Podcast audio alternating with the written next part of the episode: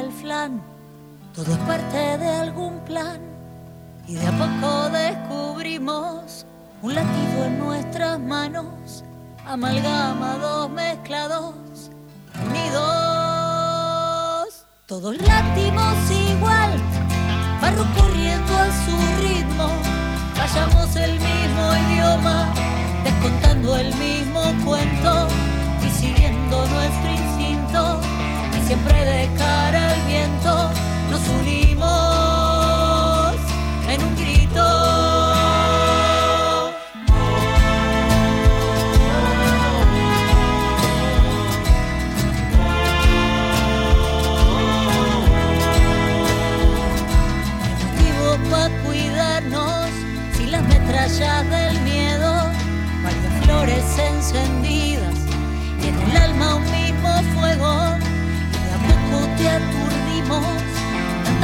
silenciadas empoderadas unidas aliadas todas láctimos igual sangre corriendo a su ritmo hablamos el mismo idioma contamos el mismo cuento y siguiendo nuestro instinto y siempre de cara al viento nos unimos en un grito.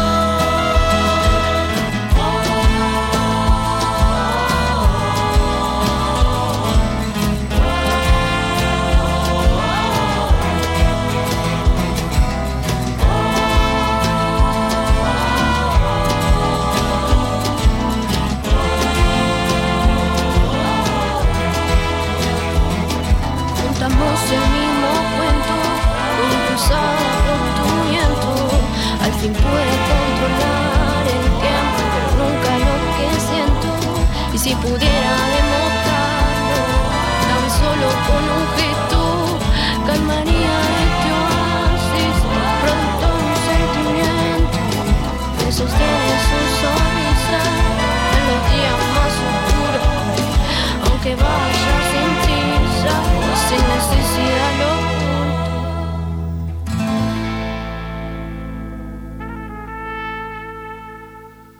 Esta semana, con tanto frío, nos abrigamos en un algoritmo que ahora navega por el ciberespacio. Uno que no es, para nosotras y nosotros, un simple hashtag, sino más bien otra campaña que nació de las entrañas de la desigualdad eh, que las villeras y los villeros nos marca, pero que no nos achica, sino que nos inspira a luchar. Y no es para contar que no tenemos duchas con agua caliente, muchas veces en viviendas hacinadas. Con esta nueva movida vamos a comprar 40.000 frazadas. Tampoco es para resaltar nuevamente que cada vez que hace frío los cortocircuitos y sobrecargas eléctricas incendian silenciosamente nuestras casas mientras el Estado no concreta las políticas estructurales. Con tu aporte podremos comprar leña para las familias de la Patagonia y 222 garrafas para los usos mensuales. Pero ojo, ojo, eh, no es que enfrentamos esta ola polar con caridad, porque la voluntad del trabajo y de la militancia gotea de sobra en todos los barrios que están en este momento congelándose. Buscamos solucionar problemáticas particulares, con estufas eléctricas o caloventores para 7.400 grupos familiares. Y no, no vamos a solucionar el clima o el calentamiento global, ni ahí, porque lamentablemente no podemos y tampoco nos corresponde. Para eso y para lidiar con la injusticia social y muchísimo más está el gobierno. Si necesitamos comprar, sí necesitamos comprar 74 grupos electrógenos y 10.000 litros de nafta para soportar el invierno. Entrá a la garganta poderosa, compartí y sumá lo que puedas en todas nuestras redes sociales. Frente a este, esta fría indiferencia, contagia calor.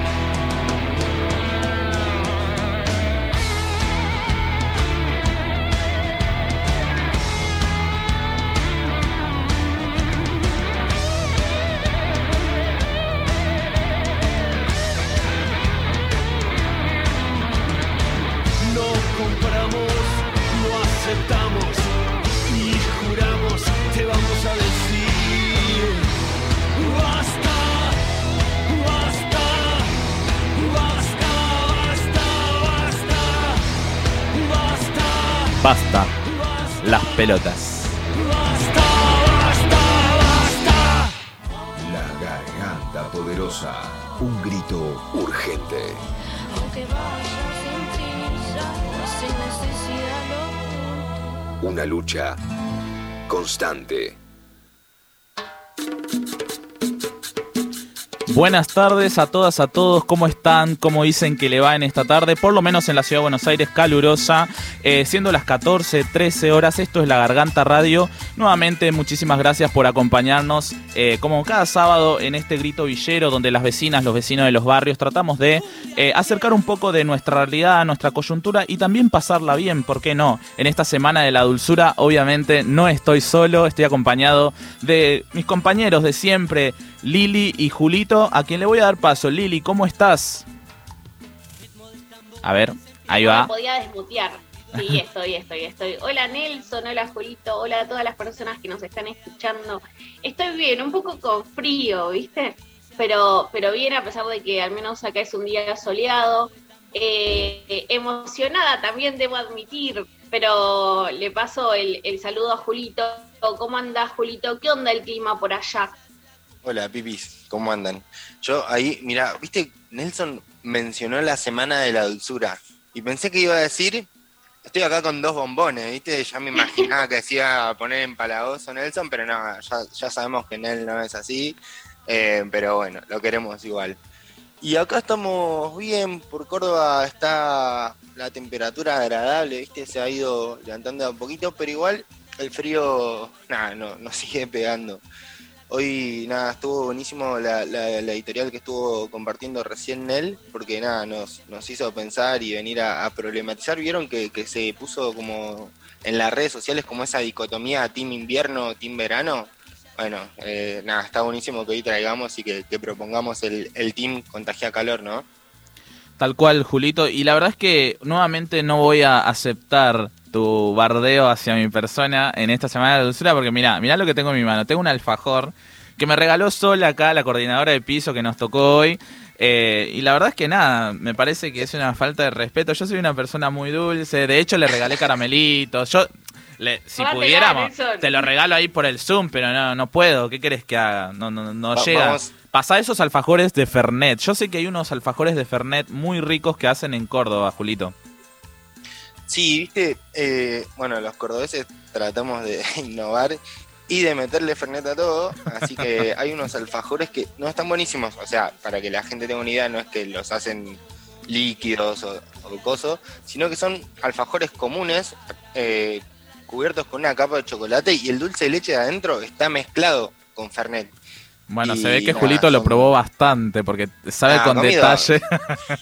sabe con detalle cada uno de los ingredientes. Leí Bueno, el, ¿cómo es el prospecto ahí, los ingredientes? Bueno, hoy tenemos un montón de cosas. Vamos a seguir hablando de, de chocolate, de la Semana de la Dulzura y un montón de otros temas. Pero pro- hoy es el día también eh, internacional de las cooperativas. Vamos a estar abordando sobre ese tema. Vamos a hablar, por ejemplo, eh, con una compañera del barrio de Fátima que enseguida va a estar comunicándose con nosotras y nosotros. Pero por otro lado, vamos a abordar el tema de los alimentos también. Nos visita una, una cocinera, una chef muy conocida en nuestro país, pero también en Latinoamérica, en otras partes de- del mundo por su trayectoria. No voy a adelantar todavía eso. Lo que sí vamos a esperar es que nos puedan contar, por ejemplo, qué están comiendo, qué, qué onda, si regalaron un bombón, un chocolatito, le, le llegó algo, críticas a la Semana de la Dulzura, lo que quieran compartir con nosotros al 11 39 39 88 88 va a ser bien recibido. Eh, pero eso, tenemos muchísimas cosas. También tenemos un informe respecto a la explosión de una escuela en la provincia de Neuquén. Un caso muy similar, no, muy similar al de Sandra y Rubén, que ayer se cumplieron 35 meses de que fallecieron en la escuela número 49 de Moreno. Entonces, esto y muchísimo más vamos a estar hablando hoy en La Garganta Radio. Nos acompaña en esta primera parte Natalia Bravo como operadora. Y eh, bueno, lo dejamos con música y, ahí están levantando la mano, ¿viste? Con el zoom acá, el sistema todo. Lili, Nos encanta, claro, nos manejamos también con señales. No, antes sí. de ir al tema, yo quiero saludarlos a ustedes dos también. Más allá de porque, como Julito menciona, son dos bombones, porque también son cooperativistas. Y bueno, nosotros digo, somos parte de la cooperativa La Garganta Poderosa. Ese hoy también Lili, gracias. de nuestros días, compañeros y compañeras. Eh, Sí. Y me parece que está bueno resaltarlo. Eh, y ahora sí, escuchemos música, Nelson. Ahora sí te dejo después de haberlo saludado porque me parece que está bueno también. Así que vamos con más música.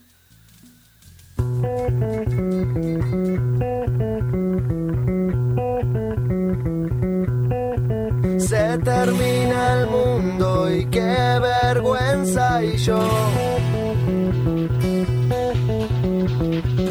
Sin decirte toda la verdad. Por más que me esfuerce no lo puedo conseguir.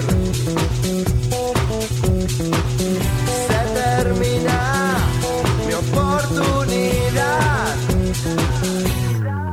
Y aunque vos quieras llenar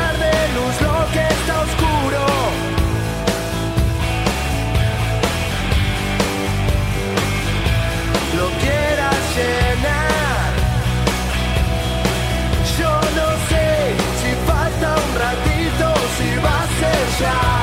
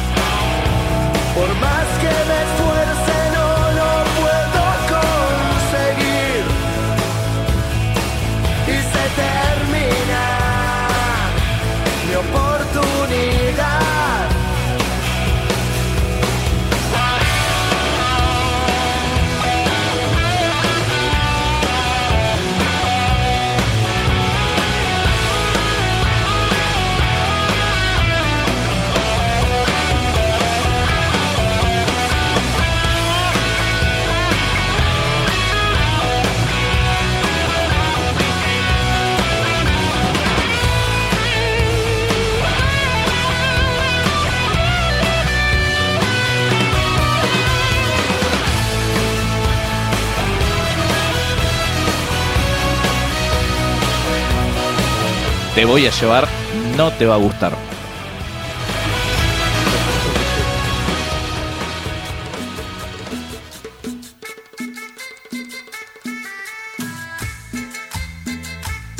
La Garganta Poderosa. De 14 a 16. La, voz urgente. Estábamos con No te va a gustar recién. Te voy a llevar. ¿Cómo está eh, Lili? ¿Me estás escuchando ahí? Porque te veo. Ahí está. Eh, bien, porque te veía como paralizada. No no me mandes al frente. Per- per- perdí a Lili, dije, perdí a Lili. No, no, es importante que estemos todos ahí, tipo, y me apareciste como borrosa. Bueno, la verdad es que como hablábamos al principio del programa, nos tocó como un clima bastante extraño. Tenemos un, un- un invierno terrible cuando estás en la sombra, pero cuando está en el sol es como una primavera linda, por lo menos acá en la ciudad de Buenos Aires. Eh, en Catamarca 15 grados eh, en este momento, en San Luis 17. Por Rosario está 16 grados, Córdoba 18, Neuquén 15. Estamos bastante parejos hoy en toda la Argentina. Obviamente que más hacia el sur, Santa Cruz 8 grados. Mientras más vamos para allá está bastante eh, fría la situación, ¿no? Vamos a estar hablando un poco también de, de- de algunas noticias de, de esos lugares. Eh, bueno, tenemos algunos mensajitos que quiero pasar a leer, que nos estuvieron llegando ya desde, desde el inicio del programa. Por ejemplo, dice, desde Chosmalal, Neuquén, escuchando la radio, reflexionando en lo injusto del invierno y la bronca de la decía estatal que hizo, eh, que hizo en una provincia tan rica, ¿no? Llena de pozos de petróleo y gas. eh, que hizo que explote una escuela rural, calculó que quiso decir. Y también eh, desea feliz cumpleaños a José de parte de Male y Dani. Así que le mandamos un feliz cumpleaños ahí a José. Por otro lado, no sé, chicos, ¿quieren comentar un poco sobre Lili, por ejemplo? Eh, que quién viene en un ratito, a- la importancia del cooperativismo, ¿no? Me parece fundamental. Eh, nosotros nos constituimos como cooperativa de comunicación desde el 2010 y, y eso también, ¿no? Como la voz de los barrios, nosotros como vecinas y vecinos en constante formación. Eh, Lili, ¿querés agregar algo al respecto? No, ah, no, Ah. mentira, sí, sí. ah, te asusté. Em, No, no serías sí, capaz. digo, para mí, eh, me- nada, vamos a estar hablando con una cooperativa, eh, seguramente ahora en un ratito, con un integrante de una cooperativa. Si bien eh, esto nosotros y nosotras apostamos al cooperativismo, creemos que es una salida también, eh, porque muchas veces esto, digo, vamos a buscar eh, laburos y por nuestra vestimenta, por nuestro color de piel, eh, por nuestras direcciones, porque no son direcciones formales y dicen villas, eh, de por sí ya no nos reciben muchas veces el currículum o ni siquiera nos reciben el poder hablar, ¿no? Y hacernos la entrevista. Entonces, eh, también desde el Frente de Géneros, por ejemplo, apostamos al cooperativismo desde eh, para una independencia económica para esas mujeres y disidencias que sufrimos y que estamos en un círculo de violencia. Eh, por eso es que eh, en el Día del Cooperativismo justamente vamos a estar entrevistando a Mónica Troncoso ahora en un ratito. Sí, sí, y, antes de, de entrevistarla, bueno, obviamente, escuchamos un rato a Nicky Nicole con Guapo Traquetero.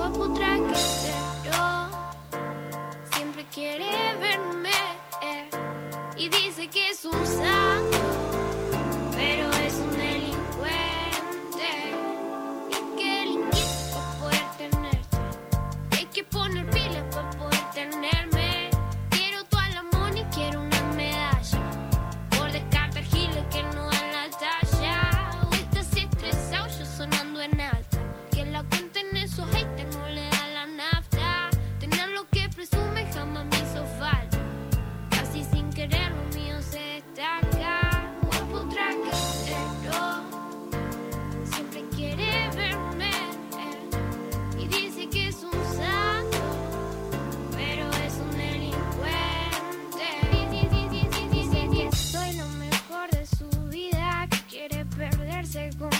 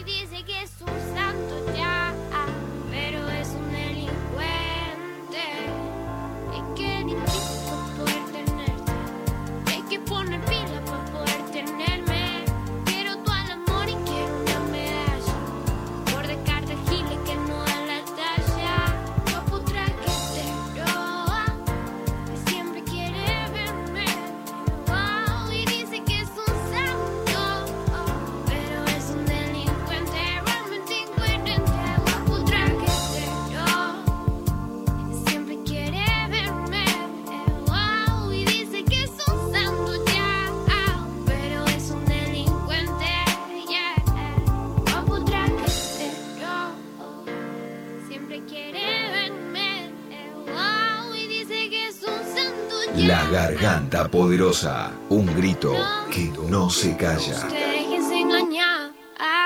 Estamos en Twitter. Nacional Rock 937. Mujeres fuertes en la vuelta, delirantes. También. Icupay. Dos horas de alto contenido psicotrópico. Icopay. Lunes a viernes de 18 a 20 con Tania Bedeltoff, Charo López y Barbie Recanati. Icupay. Por 937. Nacional Rock. Hace la tuya.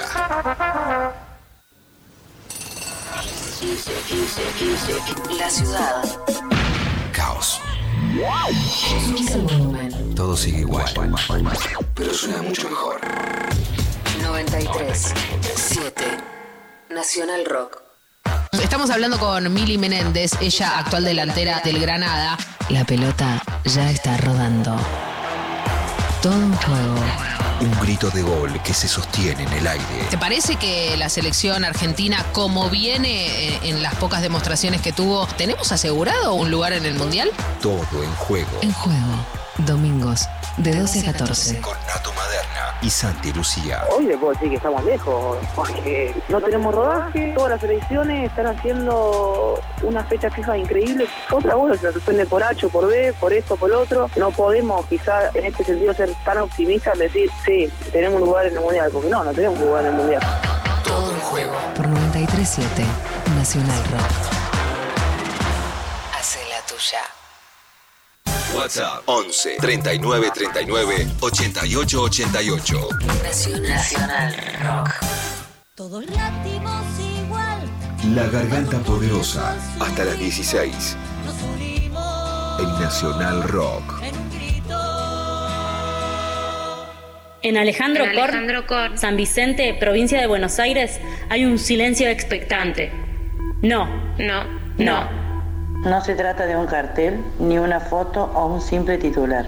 Es Tehuel de la Torre, un chico trans Un chico trans. que desde el 11 de marzo nadie sabe dónde está. Nadie sabe dónde está. Un hermano. Un novio. Un hijo, un amigo, al que quieren volver a abrazar. Quieren volver a abrazar. No vamos a bajar los brazos. No nos vamos a callar. Hay un puñado de almas que quiere saber que sigue luchando Porque a nadie se lo traga la tierra. Necesitamos una búsqueda más intensa. Lo queremos vivo. Lo queremos vivo. Lo queremos vivo. Nos seguimos preguntando, ¿dónde está Tehuel?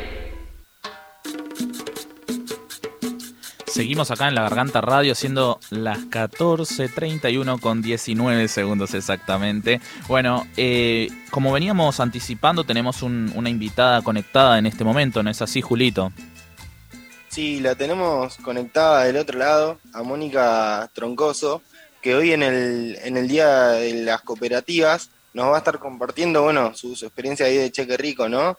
Eh, como sabemos, desde los barrios populares el cooperativismo se convierte en una gran salida laboral y en un espacio de lucha para reivindicar nuestros derechos.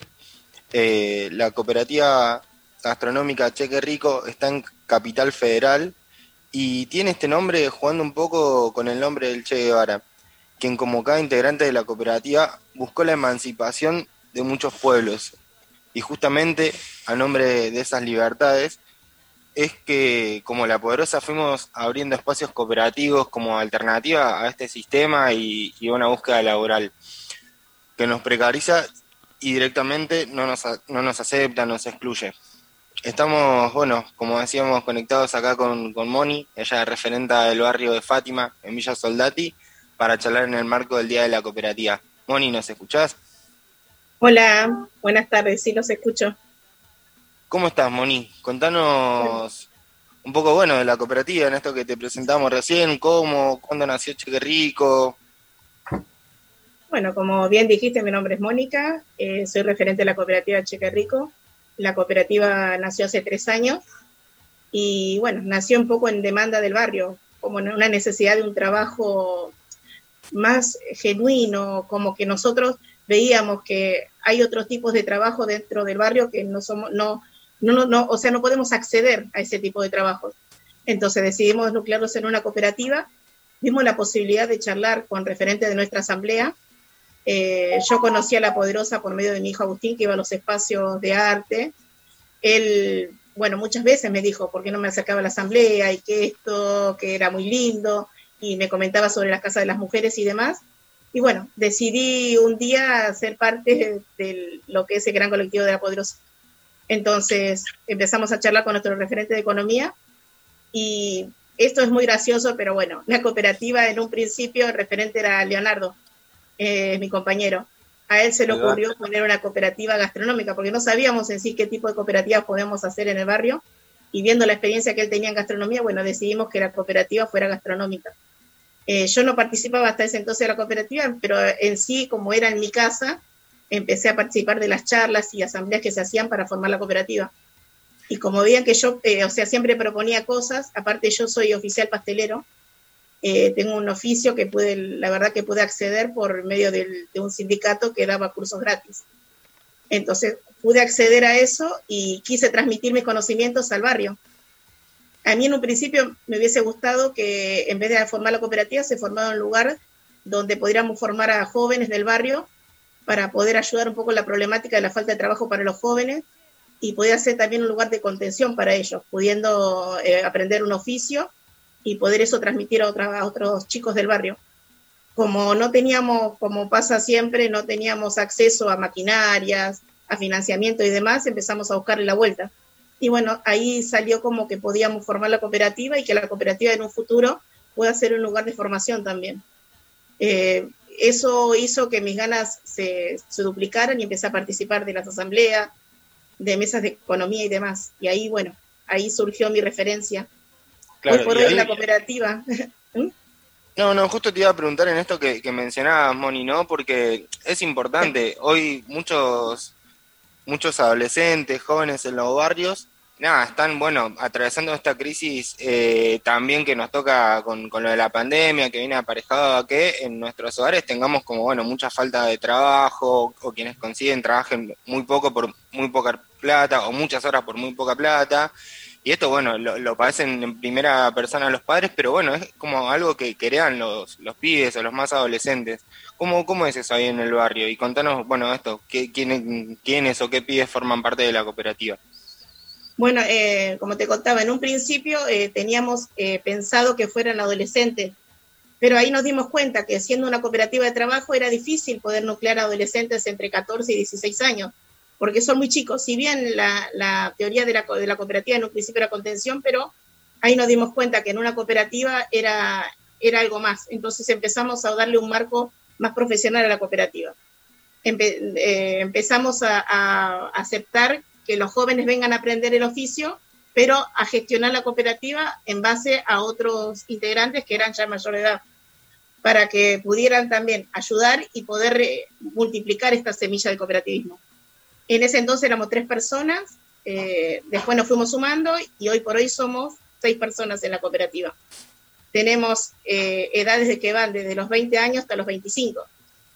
Eh, eso es muy lindo porque cuando empezaron a trabajar acá en la cooperativa tenían 18 años, por ejemplo, y eso eh, hace como que ellos van creciendo laboralmente y también esto que, que es multiplicar el sistema cooperativista. Se apropiaron mucho de la cooperativa y hace que también ellos al barrio le transmitan ese cooperativismo. Eh, los integrantes de la cooperativa, eh, dentro de la asamblea, cumplimos la función, decidimos nosotros de ayudar en las ollas, es como que nosotros vimos nuestro lugar dentro de la asamblea para dar una mano y poder ayudar al barrio, que el barrio también se empiece a organizar. organizando las ollas populares en un principio hace dos años. Cuando empezamos con una olla los sábados, estábamos a la par del espacio alimentario del barrio, a la par de nuestra referente Ramona, que empezábamos a hacer las ollas los sábados. Entonces ahí se veía el entusiasmo de, de la cooperativa, nos empezamos a hacer más conocidos entre los vecinos. Nosotros vendíamos empanadas en una feria. Imagínense era de que empezar desde muy poco. Claro, hoy la- por hoy la tenemos nuestro propio negocio y nuestra venta. Tenemos las redes sociales también que estamos explotando un montón. Eh, no sé, ingresamos un montón de productos nuevos. Eh, las ventas que hacemos a veces como en fechas que son conmemorables como el Día del Padre, Día de la Madre. Eh, hacemos bandeja de desayuno donde la difusión que hacemos por Instagram hace que podamos vender, no sé, 50 bandejas en dos días, que eso es un montón. Nosotros hace dos años no pensábamos que iba a suceder esto, que la cooperativa iba a llegar tan lejos y iba a ser conocida en muchos lugares. Creo que hasta el día de hoy nos, nos sorprende que a veces lugares como de Río Negro, eh, que nos llaman y nos preguntan todavía cómo estamos, cómo va la cooperativa y demás, porque somos conocidos en, muchos, en muchas provincias. Eh, yo estoy participando de, de mesas regionales, así como ahora empecé a participar de la Mesa Nacional de Cooperativas. Está muy buena la- que podamos transmitir eh, la experiencia que tuvo Cheque Rico de un principio, porque no fue fácil formar la cooperativa. Nosotros tenemos un montón de impedimentos en el barrio para poder formar la cooperativa. Uno es la discriminación que tenemos social porque nosotros no tenemos proveedores que vengan al barrio. Tenemos que ir a hacer las compras fuera del barrio y tratar de conseguir los mejores precios. Eh, otro que tenemos un impedimento grandísimo es el tema, como hoy lo estamos viviendo en todo el país, el tema del frío, la caída de tensión en las redes, que se queman los postes de luz, nos quedamos sin energía eléctrica. No tenemos gas natural tampoco, como muchos barrios. Tenemos que comprar garrafas que hoy por hoy, hoy bajamos el precio a 580 pesos una garrafa comprándola por mayor. Un garrafón que nosotros usamos para nuestros hornos está alrededor de 4.800 son a veces eh, locuras que nosotros tenemos que afrontar y a veces hacemos magia como para que la cooperativa siga creciendo. En oportunidades tenemos que rescindir el retiro de, de fondos de la cooperativa para poder hacer frente a los aumentos que tenemos de un día al otro. Estuvimos Oye, ¿y charlando con otras cooperativas y están en la misma situación todas. Los precios suben día a día. Moni, y en esto que decís, nada, de todo lo que viene afrontando la cooperativa de Cheque Rico, ¿vos cómo crees que, que afectó, no, toda la pandemia a las cooperativas de la PODE, eh, a las cooperativas también en general? ¿Cómo, cómo las afectó? afectarnos afectó inmensamente. Eh, empecemos como el año pasado, empezamos con esto de que había una pandemia, no sabíamos bien cómo venía la mano. Eh, yo soy como una persona de factor de riesgo, tengo enfermedades persistentes, entonces eh, desde la, de la organización se decidió un poco cuidar a las vecinas que somos un poco más grandes y no exponernos hasta que no saber cómo era todo el tema de los protocolos y demás, cómo trabajar. La cooperativa estuvo cerrada un mes después de que pudimos hacer con la gente de salud, la rama de salud estuvo muy, muy atenta, nos ayudó un montón para hacer protocolos de salud dentro de la cooperativa y volvimos a abrir. Nosotros abrimos a fines de abril, empezamos a la venta, nos costó un poco remontar los clientes, pero bueno, tuvimos que aprender a utilizar el Instagram, el Facebook y volver a activar las redes sociales para poder vender algo. Eh, nos bajó un montón la- las ganancias, los retiros también, prácticamente no hacíamos retiro hasta poder, eh, no sé, capitalizarnos de nuevo. Eh, eso vino atado a que en el barrio se vio una necesidad muy grande, había gente que se quedó sin trabajo, nos pedía trabajo a nosotros y nosotros, la verdad que no podíamos responder a esa demanda porque somos una cooperativa muy chica. Una cooperativa de inclusión social quiere decir que no tenemos financiamiento externo, o sea, nadie nos ayuda económicamente con darnos una máquina, eh, no sé, eh, donarnos comida, alimentos, nada. Nosotros todo lo que gestionamos y lo que conseguimos fueron, fueron por créditos que asumió la cooperativa. De ahí nos fuimos capitalizando en el sentido de, de comprarnos freezer, máquinas para poder seguir elaborando. Nos costó un montón esto de poder pagar los créditos en medio de la pandemia. Un Eh, mensaje. pero bueno, la solución que vimos es ayudar en las ollas populares del barrio y incrementando también eso, porque nosotros participamos de una olla, pero ahora son cuatro ollas que, que son activas en el barrio. Y el Cheque Rico actuaba en dos ollas. Así que de una pasamos a ser parte de dos ollas populares para poder cocinar para nuestro vecino. Sí, estamos hablando con Mónica Troncoso, vecina de la Villa Fátima, allá en Villa Soldati, eh, que integra y es una de las referentas de eh, la cooperativa Cheque Rico, una cooperativa gastronómica que nos estuvo describiendo la situación de la pandemia, lo importante de las cooperativas en el Día eh, Internacional de las Cooperativas justamente. La verdad, Moni, eh, nada, nosotros primero somos clientes de, la cooperativa, eso vale aclarar, eh, estamos, la calidad con la que se manejan, la prolijidad en los detalles me parece algo no menor, todo el, ¿cómo se dice? Me corregirán, el packaging, ¿cómo se dice en inglés? Bueno, todo el las cosas, la bolsita, de verdad son detalles, ¿no? Que, que, que uno también trata como hacemos todas las cooperativas de La Poderosa, ¿no? Nosotros queremos mostrar esa calidad que nace eh, de- del barrio y tenés unos mensajitos, Moni, te dicen tus compañeras, grande Moni, te saludamos todos los cumpas de Barrio Fátima, nos llegó un mensaje recién, eh, otro mensaje, qué genia Moni, aguante el cooperativismo, qué grande Moni, qué laburo enorme de la cooperativa, es admirable, después otro mensaje, hermoso saber que hay otras alternativas de laburo, grande Moni, y por último uno más, aguante el cooperativismo, la mejor pizza de Soldati y el mundo, dice, la de Cheque Rico. Justamente te iba a decir, a mí me volvió loco una publicación reciente de esta semana que hicieron unas pizzas con huevo que están haciendo furor en todas las villas de la ciudad de Buenos Aires, porque bueno, como Moni describió, Cheque Rico está como haciendo delivery por todos lados, tienen muchos clientes de los barrios populares. Te iba a preguntar eso, ¿no? Eh, ¿Qué es lo que más venden en Cheque Rico, digamos? Bueno, tenemos una variedad muy grande. En, en principio, cuando empezamos, eran las empanadas, que, bueno, Leo tuvo una receta muy buena de una caprese que se hace con tomate seco, eh, que muy pocas Riquísimo. personas saben. Y bueno, eh, después tenemos las de humita, eh, en honor a Uma, nuestra referenta, nuestra humita. Eh, bueno, esa está hecha con choclo en grano y choclo cremoso, abarcándole ese dulzor que tiene nuestro norte siempre quisimos tener parte de, de nuestra cultura en lo que hacemos. Las empanadas que hacemos son cortadas a cuchillo, las de carne, por ejemplo. Tenemos esa cosa de tratar de darle personalidad a nuestro producto. Nosotros queremos que desde los barrios populares tiene que salir un producto de calidad, que a la gente lo compre, le guste y nos vuelva a comprar. Que eso hace también nuestra pantalla y, y nuestra forma de vender. Porque si vos a la gente que le ofreces un producto de calidad le gusta, le vuelve a comprar, eso es una buena venta. Ahora, que si vos lo vendiste una vez el producto y ya no perdés el cliente, no te viene a comprar, ya es, es un trabajo perdido. Claro, lo que claro. nosotros queremos es multiplicar el trabajo de las cooperativas. Por eso apuntamos siempre que todas las cooperativas de la Poderosa tengan esa excelencia en el producto que ofrecen. Tanto como decimos del packaging, el sabor, o el mismo los colores de las telas, la calidad de las telas, las impresiones que se hacen en otras cooperativas. Eso es muy bueno porque habla muy bien del trabajo que hacemos en- dentro de los barrios y saber que no por ser villeros, pertenecer a un barrio popular, tenemos que entregar un producto de mala calidad o un producto que la gente compre porque le da pena en cierta forma. Le compro al villero, al- a la persona que vive en un barrio popular. Nosotros queremos que nos compren por lo que ofrecemos de calidad. Eso es lo que aspiramos siempre como cooperativistas. Moni, te hago una consulta. ¿Cómo puede hacer la gente para contactarse, para seguir a la cooperativa, para comprar o para difundir también todo esto que, nada, que nos llena de orgullo, ¿no? Y también que nos llena porque es muy rico.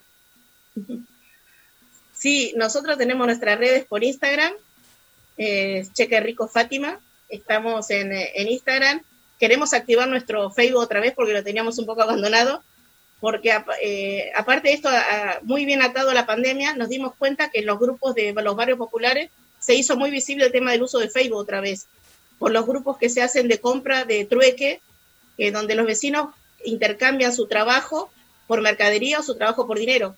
Está muy bueno eso y queremos apuntar también a que los barrios también tengan su pantalla, porque muchas personas no pueden acceder a- al Instagram y les cuesta, entonces, pero el Facebook es mucho más fácil. Igual también, hemos- también hacemos difusión por nuestro número de teléfono, que lo tienen ustedes, así que nuestro WhatsApp, entran también pedidos por WhatsApp. Estamos incursionando en el WhatsApp empresarial ahora. Así que Cheque Rico también va a tener un WhatsApp empresarial donde vamos a tener una galería de productos. Ya no los donde para los nada. clientes van a pedir con tiempo el producto y lo vamos a hacer las entregas en todo capital.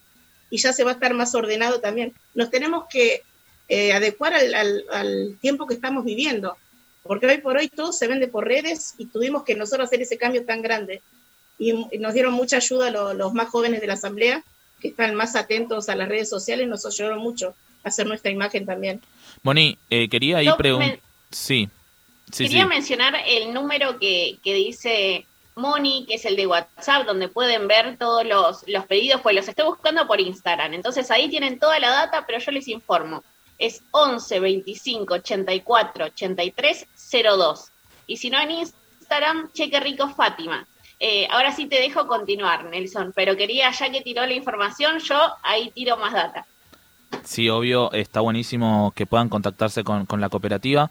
Eh, como nosotros eh, empezamos el programa hablando un poco con el editorial, eh, acercándoles a, la- a los oyentes el tema del contagia calor, la campaña que estamos emprendiendo de todos los barrios a nivel nacional para, para las compras de frazadas, caloventores, un montón de cosas. Y, y también para comunicar eh, las dificultades eléctricas, sobre todo en, en los inviernos eh, de cada año, ¿no? En todos los barrios populares. Nada, nos gustaría saber, Moni, desde tu perspectiva, cómo afecta a la cooperativa el tema de los cortes de luz constante, esto que vos mencionabas de, de los cables que se queman, los postes que, nada, los transformadores también que se incendian y todo eso. Bueno, a nosotros nos afectó un montón, porque nosotros tenemos muchas máquinas eléctricas y eso hace que no podamos tener, por ejemplo, una estufa dentro de la cooperativa. Así que dependemos si el horno está prendido o no para poder trabajar a veces un poco más calentito. Eh, eso es terrible, porque si yo enchufo una, una estufa, eso hace que la heladera funcione menos, la tensión baja un montón y se me queman motores. Yo en lo que va de, de este año tuvimos que cambiar tres motores que hacen la refrigeración. Después Claro. nos dimos cuenta también charlando entre cooperativistas. Tenemos un cooperativista que es el Héctor, que nos hace el reparto también de la pizza. Y hablando con él nos decía una vez, che, Moni, no sabes qué frío que hace en la pieza. Dice, no tengo estufa y no sé ya qué hacer, pues dice, pues me quedo dormido como a las 3, 4 de la mañana. Eso te hace también eh, el hecho de que cuando tengas que ir a trabajar, que acá entramos a trabajar a las 9, te pueda llegar tarde o te pueda venir y te, viene enfermo porque no durmió bien, porque se siente mal. Eso te atrasa un montón el trabajo y también te da mucha bronca, porque no tenemos la posibilidad de que Héctor por ahí se compre una estufa que no consuma tanto, tanta tensión, porque si él también es consciente que si ponemos una estufa que genera mucha tensión, entonces eso hace que te reviente la red eléctrica de tu pieza. Más si estás alquilando, porque los acá en el barrio la mayoría de los vecinos, no te digo que todos, ¿no? Pero un gran porcentaje viven en alquileres. Y los alquileres es un alquiler de una piecita donde tenés dos enchufes para poner un, televisor y un, no sé, un, un- no, o enchufar el celular. O sea, no podés poner mucho más. Claro, Si vos a eso le pones una estufa, te revienta todo el sistema. Eh, también el tema de las frazadas. El año pasado tuvimos que hacer esta campaña también entre vecinos, porque nos dimos cuenta que había muchos vecinos que no tenían frazadas y no se animaban a decirnos, ¿cómo puede ser esto? Eh, Es una vergüenza. Nosotros los pobres tenemos mucha vergüenza de tener carencias a veces y no tenemos la libertad de decirlo. Nos sentimos nosotros no tener esa libertad para poder decir, che, me cagué de frío porque no tengo una frazada. O en otros casos que se te, se te moja la frazada y no tenés con, con qué taparte, porque también tenemos esa. Acá en el barrio se tapan las cloacas y se inundan. Tenemos la manzana 5 cada dos por tres se nos está inundando y tenemos que andar a las corridas ayudando a los vecinos para sacar el agua. Encima Claro. se te llueve porque muchas casas son de techo de chapo. No sé si ustedes han tenido la oportunidad de visitar una casa en plena lluvia, pero es un colador. Sí, sí, no, Y a y- eso y vivimos situaciones similares. toda la dificultad. Vivimos situaciones similares en los barrios donde estamos, tanto el Yape ahí en Córdoba, en la 31, en la 21, la verdad es que nos sentimos totalmente emparentados con todo lo que describís, eh, Moni, porque es una realidad que atraviesa a todos los barrios. Eh, y bueno, como para ir cerrando, una, una pregunta más vinculada a esto que, que hablabas vos al principio también sobre eh, la paciencia, eh, el amor que le ponen, además de todo el trabajo, ¿no? Porque a veces se suele romantizar la idea de los cooperativistas villeros que quieren salir adelante, ¿no? Esto entre miles de comillas, ¿no? Eh, queriendo como romantizar ese aspecto. Eh, yo quería hacerte una pregunta como fiel cliente, porque bueno, nosotros estuvimos ahí intercambiando en mensajitos entre los, entre Lili y Julito. Eh, queremos un canje alguna vez. Acá, la verdad es que en el programa de radio no nos llegan canjes, perdón, porque no somos tan famosos seguramente. Y por ahí es contraproducente incluso que no los compres si lo comemos nosotros, pero eh, más allá del chiste, un una ultimísima pregunta, Moni. Respecto a esto, ¿no? Para vos, eh, en esto que estamos hablando de la dulzura en esta semana, que por ahí es mucho más comercial, pero está bueno que también dentro del barrio circulen los productos dulces o eso que, que Cheque Rico produce. ¿Cuál es esa, eh, lo más importante para que te salga una buena torta? Vos que haces unas tortas riquísimas que nosotros siempre lo compramos para el Día de la Madre y todo eso que describiste vos. Bueno, primero que nada es eso, lo que vos decís justamente es el amor que uno pone al- a, lo que hace. Yo te cuento una- un secreto, yo no hago propaganda de las tortas que hacemos porque la mayoría de los clientes son de boca a boca. Acá probás claro. una torta y volvés a comprar y te Claro. traes un cliente. Me pasó justamente con Oti. Oti me trajo un cliente del barrio. Y sí. Está buenísimo que nuestra vecina de, de la 21 nos traiga clientes porque eso hace ver el trabajo que hacemos. Nosotros lo principal que hablamos siempre con las chicas, pero porque ellas están incursionando también en el hecho de la pastelería, están aprendiendo de mí y me preguntan eso justamente cómo hacemos y yo le digo lo primero que tenemos que hacer es humedecer bien el bizcochuelo con un almíbar que a nosotros nos guste. Por eso el almíbar lo tenemos que hacer eh, al gusto y justo. Ni tan dulce, ni que le falte azúcar, que tenga un aroma a vainilla, a limonado y que a la gente le guste. Ese es uno de los secretos que tenemos. Y después que vos podés, podés elegir el relleno que quieras acá. Si a vos te gusta una mousse de bonobón, me decís, quiero Claro. una torta de mousse de bonobón, Riquísimo. quiero una torta que esté húmeda, no sé, si querés con alcohol, la podemos humedecer con un vino dulce y ahí está. Moni, Eso es lo bueno que tiene Cheque Rico. Vos podés elegir el gusto que quieras de la torta. Moni, te agradecemos muchísimo la comunicación, te mandamos un fuerte abrazo de parte, bueno, de la Garganta Radio. Gracias por estar en comunicación con nosotros. No, muchas gracias a ustedes y va a haber canje muy pronto porque acá nuestra referente de economía nos dio el ok. No, pero Buenísimo. a, a Nelson lo mandemos a comprar, qué canje. Chao, Moni, gracias. Chao. Nos vemos.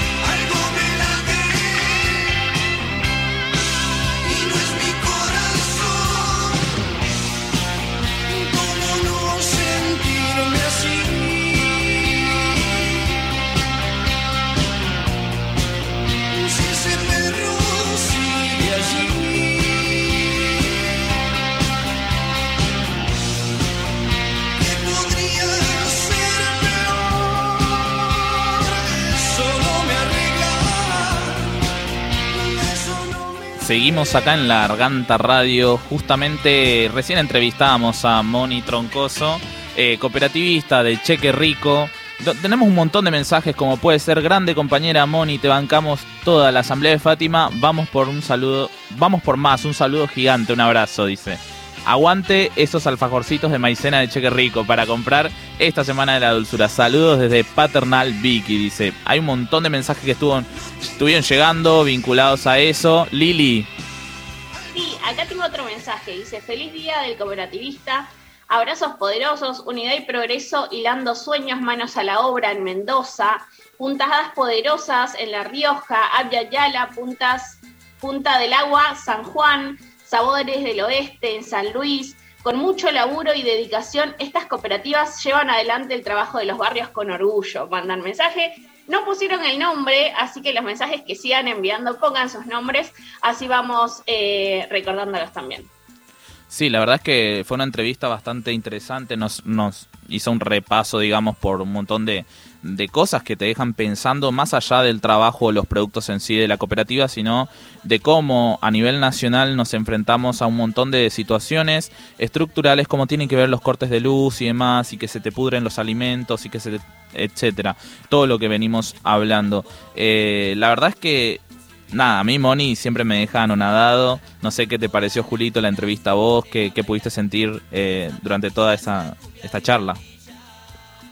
Sí, me, me pareció súper interesante porque no, no solo que en medio de eh, contarnos toda la, la experiencia propia que se va generando dentro de la cooperativa eh, a nivel, bueno, como ofrecer una salida laboral, ¿no? Económica a, a todos los problemas que tenemos en el barrio, cómo van dando también pelea a todas las complicaciones que tienen como cooperativa, como, bueno, la tenemos como vecinos en realidad, ¿no? Dentro de los barrios que, sobrevivimos a la falta de urbanización, a la precariedad, a todas estas complicaciones que, bueno, ahora con, con el invierno eh, se potencian, como es, bueno, los cortes de luz, eh, que, que la garrafa, cuando pueden comprar garrafa, le- les aumente todo el tiempo, viste que, eh, nada, las cooperativas tienen eso que muchas veces, según el contexto también, no, no pueden como estoquearse como a largo plazo, ¿no? Entonces van a comprar un día y al otro día van de nuevo y los precios varían un montón. Entonces, como bueno, también a eso no, nos quita tiempo como para planificar a largo plazo. Pero bueno, Moni ahí lo, lo puedo traer,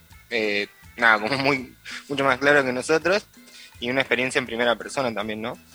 Sí, tal cual. Tenemos mucho más La Garganta Radio para este sábado. Se nos viene una entrevista. Vamos a presentar un informe que eh, sobre la, la explosión de la escuela en Neuquén. Pero bueno, antes que eso, obviamente, mucho más música, mucho más de Nacional Rock.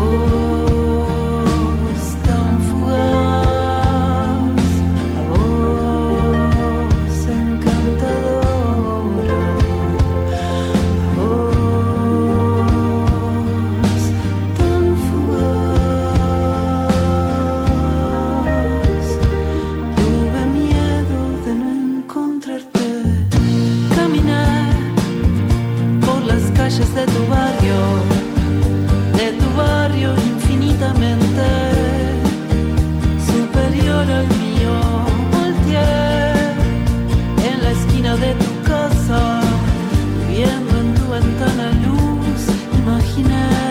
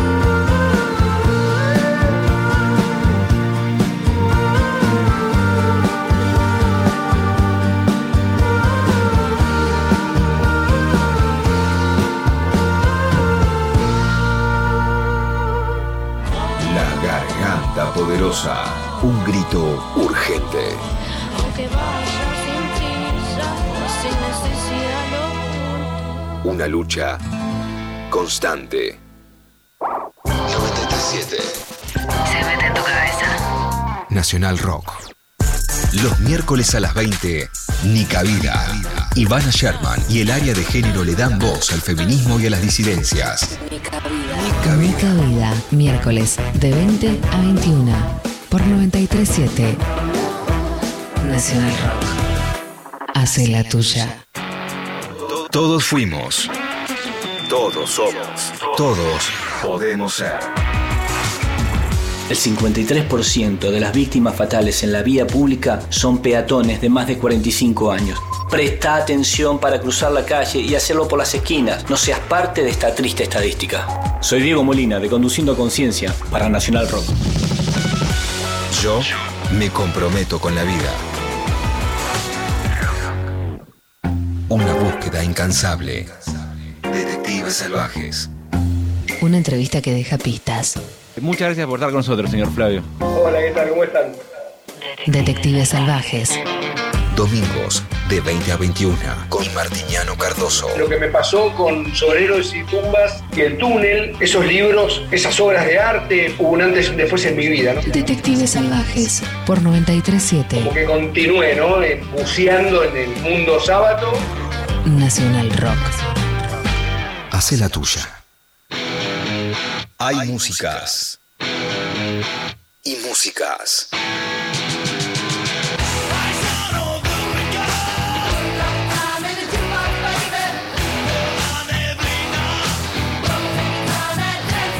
Si confluyen, es el rock. Noche te esperé por la lluvia dos horas, mil horas, siete perros. Nacional Rock. La garganta poderosa. Un grito que no se calla.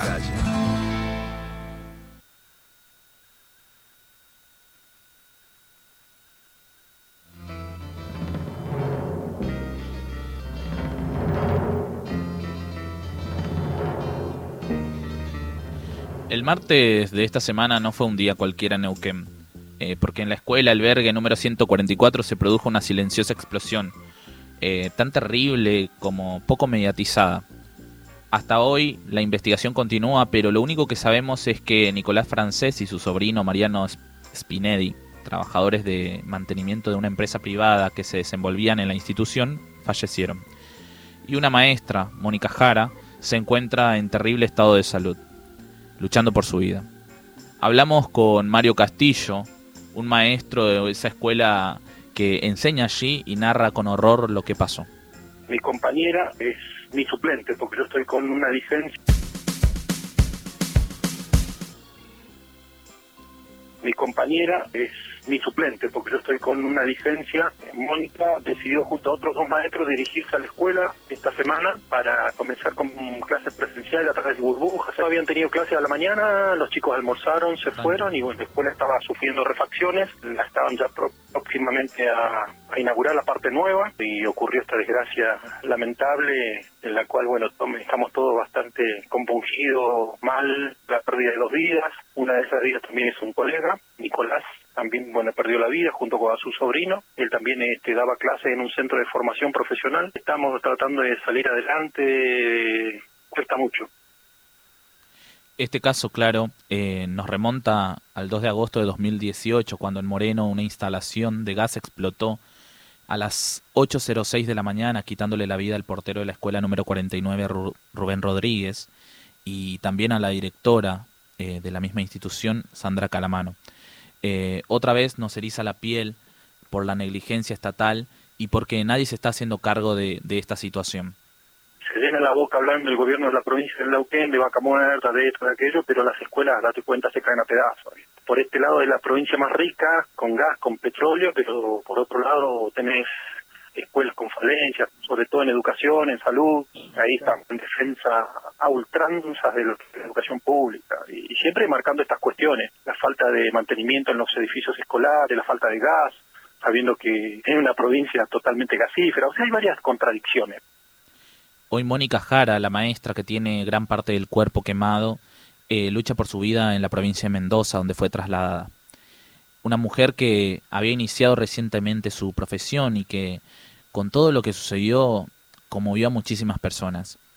Como bien lo marcó Mario Castillo en los audios, muchas de las escuelas no están en condiciones para dar clases y menos aún si están en obras. Eh, por eso desde acá, desde la Garganta Radio, gritamos para que se esclarezca el caso y para que también eh, podamos llevar un poco de abrazo y solidaridad a todas estas familias que están, están afectadas. En el caso de, los compañeros de lo que pasó en Moreno es así, bastante parecido y eso habla de la desidia, cuando estaban advertidos los que toman las decisiones de las condiciones en las cuales estaba la escuela. Ocurre lo de Rubén y ocurre lo de la compañera y realmente se puede asemejar, tienen una cierta similitud, pero convengamos que tiene que ver con la desidia de, de la gente que toma decisiones, de los que gobiernan, que muchas veces, reitero, no les interesa invertir en educación Por ahora, no queda más que contar concretamente lo que pasó. Esperar a que se investigue y que con el correr de los días no solo Mónica mejore, sino toda la sociedad, sobre todo en el campo educativo, tenga respuestas. Un caso, como dijimos, tan fuerte e indignante como el de Sandra y de Rubén, que ayer cumplió 35 meses de silencio también. Por todas esas docentes que le ponen el pecho, el corazón y el laburo, hoy le dedicamos este pedacito de programa.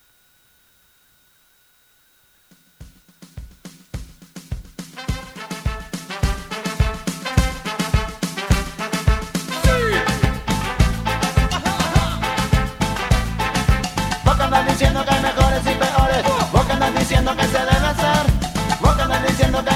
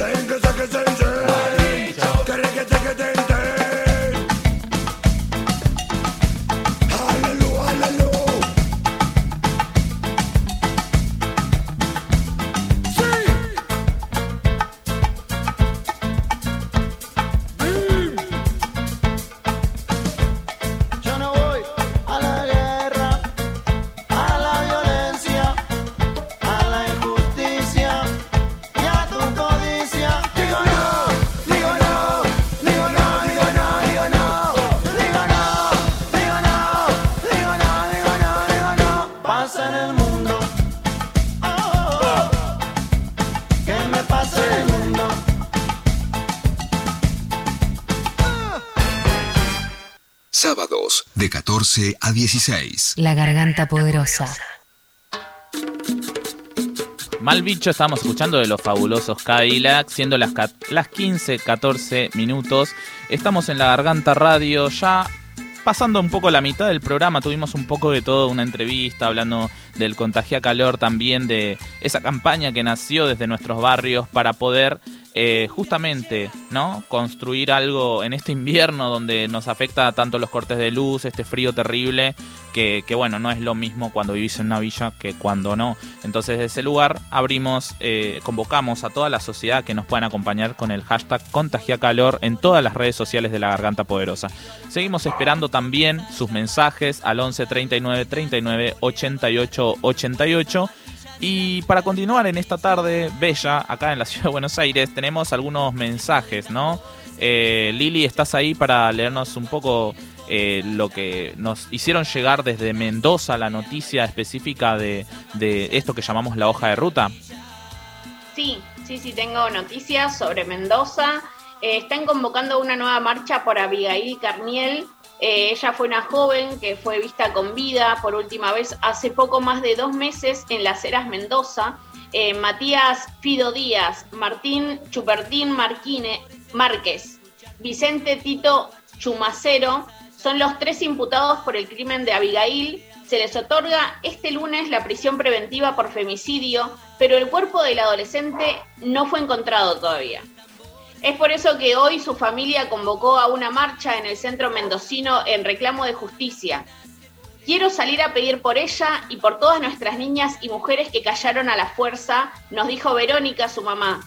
La convocatoria es hoy a las 16 horas en el kilómetro cero de la ciudad de Mendoza. Ahora no, ahora viene Julito también con, con noticias de, si no me equivoco, Santa Fe. Notic- eh, Julito, Santa. Fe, bueno, en relación a esto que, veníamos hablando, del Contagia Calor, esa campaña que busca visibilizar la situación de los barrios populares en este invierno. El frío de los barrios es cada día más crudo. El gas natural no lo tenemos y los tendidos eléctricos precarios no soportan el consumo de estufas. Debido a esto, muchos vecinos, muchas familias eh, prenden un brasero con carbón o con leña dentro de los hogares para poder pasar la noche y también los días cuando, cuando las temperaturas son muy bajas. El pasado domingo, cerca de la hora de la cena, una vecina de 14 años del barrio Los Pumitas de Rosario terminó en el hospital desvanecida por la inhalación de monóxido de carbono, mientras que la madre y su primito de 6 años terminaron con vómitos y fuertes dolores de cabeza a raíz del mismo problema. Son historias, nada, muy comunes con la realidad que pasa, ¿viste? Esto que, que decimos por ahí en, en verano, cuando tenemos los hogares de chapa o, Claro. o casas precarias, nos, sabemos que es una habitación térmica donde pasamos mucho calor y ahora en invierno pasamos mucho frío, entonces mucha gente se calefacciona, muchas familias con, con leñas y braseros y bueno, es una eh, situación recurrente, digamos. Desde Capital Federal, por lo menos hace 11 años que la escuela número 19 del distrito escolar, también número 19 de Villa Soldati, cambiaron el sistema de calefacción, ¿no? Eh, lo sustituyeron con, con viejas estufas por, por un, una- un sistema de caldera, digamos, eh, y esto nunca funcionó bien. y con esta nueva ola de frío que recrudeció el problema, así como bien lo describías vos, Julito, sobre el caso de Santa Fe, eh, los días también en esta escuela son terribles. Eh, el viernes 18 y el jueves 24 de junio no pudo tener clases en el turno mañana porque la caldera no funciona y la escuela se volvió inevitable. Y eso, un ejemplo ¿no? concreto de lo que viene sucediendo en, en las escuelas de los barrios populares, en, ahí en el conurbano profundo también, donde hay muchísimas instituciones sin calefacción y, y muchos de los estudiantes tienen, y los maestros y las docentes también tienen que estar atravesando por esa situación. Eh, y ahí en la escuela 19 de Soldati que mencionaba, eh, en estas condiciones, sabiendo que no se iban a dictar las clases, obligaron al personal docente a presentarse en su lugar de trabajo y para el colmo el patio, entre comillas, ¿no? techado de, esa escuela, eh, está lleno de goteras y cuando llueve también es bastante, se, se inunda, digamos. Eh, insisto, es un, un caso muy, muy concreto de lo que también muchos docentes estuvieron denunciando todo desde, desde que inició la pandemia, pero que ahora con el invierno está mucho más crudo. Eh, bueno, seguimos con, este programa, seguimos con un montón de mensajes que nos están llegando, eh, con, la compañía de todos los oyentes, las oyentes que, nos acompañan siempre y nos abrigan también desde, sus mensajes, desde escucharnos en la radio, online, eh, a través de las diferentes redes sociales. Antes de ir a una pequeña tanda, Julito tiene que decirnos algo más, ¿no? Una noticia también de Córdoba. Sí, nos quedó una noticia de Córdoba, de la provincia, eh, que nada, nos conmociona como sociedad y particularmente a, las cordobesas, a los cordobeses, que es lo, lo, que sucedió con Sati Aldana, que se quitó la vida el 19 de enero del año pasado, después de publicar en sus redes sociales que durante mucho tiempo, de los 8 años hasta los 14, había sido abusada sexualmente por su progenitor, Walter Insaurralde. Acompañamos durante mucho tiempo su mamá, Nancy Monjes, que, que falleció el pasado lunes, después de, de, tantos años de espera, ¿no? Y también de la inacción de, de la justicia, eh, que, que, fue avanzando lentamente. Finalmente, esta semana, Walter Insaurralde fue condenado a cadena perpetua por abuso sexual seguido de muerte. La mamá Nancy luchó hasta, hasta el último día de su vida y falleció, bueno, como les decía el pasado lunes, donde nada, toda las, la familia de Satia que acompañó el juicio y todas las, las organizaciones y autoconvocados que acompañaron el juicio eh, pelearon con, con, ella hasta el final. Traemos este caso para vislumbrar nuevamente la, la, lentitud de la justicia, que eso es bastante clave, ¿no? Como muchos, muchos casos se quedan cajoneados o tardan mucho tiempo. En, en este caso en particular, la, la mala praxis judicial costó la vida de Satia y la vida de Nancy. Buenísimo, Julito, gracias por eso. Seguimos acá en La Garganta Radio con muchísimo más. Todos latimos igual. La Garganta Poderosa, hasta las 16. Nos unimos en Nacional Rock. en un grito. Estamos en Facebook. Nacional Rock 937. Aleaciones ferrosas. Espejo de metal. Huestes sedientas de poder. Una entrevista con Adrián Barilari, una de las grandes voces del metal. Yo siempre dije que el tango de los 40 y los 30 es el heavy metal de los 80 y de los 90. Domingos de 18 a 20 con Hernán Espejo. Si no te molesta, me parece que es lindo para, en un programa de metal escuchar Sur, una canción que la estrena Rivero en 1948. San Juan y Buedo antiguo y todo el cielo. Espejo de metal por 937 Nacional Rock. Hace la tuya. Romeo y Julieta. Oh Julieta, amada mía, os lo ruego, abre tu ventana. No, Romeo, no la abriré, lo nuestro es imposible. Además hace un frío terrible afuera. Julieta, mi bien, os lo suplico. La salud de nuestro amor depende de ello. Abre ya tu ventana. Oh, Romeo, qué pesado eres. ¿Por qué insistes tanto? Porque hay que mantener los ambientes ventilados. ¿Pero qué dices? ¿Es que la pasión te ha vuelto loco? No, Julieta. La Organización Mundial de la Salud aconseja mantener las casas ventiladas de forma cruzada para evitar la transmisión del coronavirus. Oh, mi Romeo, que sople entonces la brisa fresca de nuestro amor. Sí, pero siempre con barbijo, alcohol en gel, distancia social y ambientes bien ventilados. Claro, es que la pandemia no terminó. Y que la segunda ola se la lleve el viento. Seguí cuidándote. Radio y Televisión Argentina, TELAM, Contenidos Públicos, Sociedad del Estado, Secretaría de Medios y Comunicación Pública. Argentina Unida, Argentina Presidencia.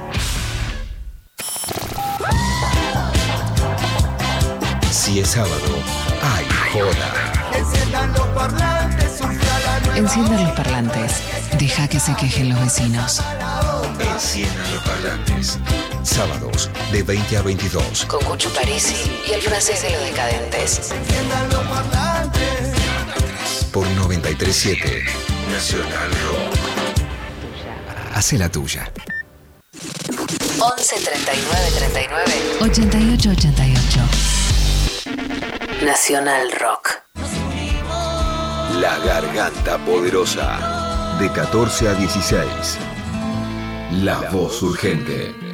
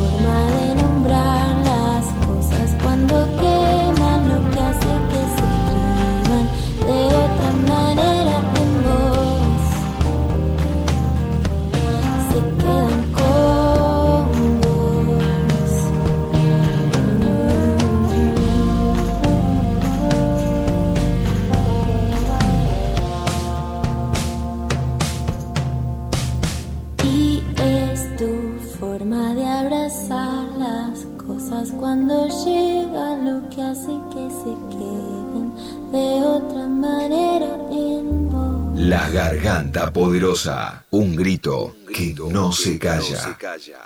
La radio pública de Rock. 937. Nacional Rock. Los vinilos vuelven a sonar. Oro negro. Las frituras quedaron atrás. Bien, la primera canción que sonó fue It's Your Thing, es tu cosa, ¿sí? De Señor Soul. Oro negro. Hay algunas cosas que son rockitos o es una canción pop chiquita, pero este es un Señor Soul, ¿sí? Sábados de 16 a 18 con Maxi Romero. Oro negro. Por 937. Nacional Rock. Hace la tuya. La Garganta Poderosa. Un grito que no se calla.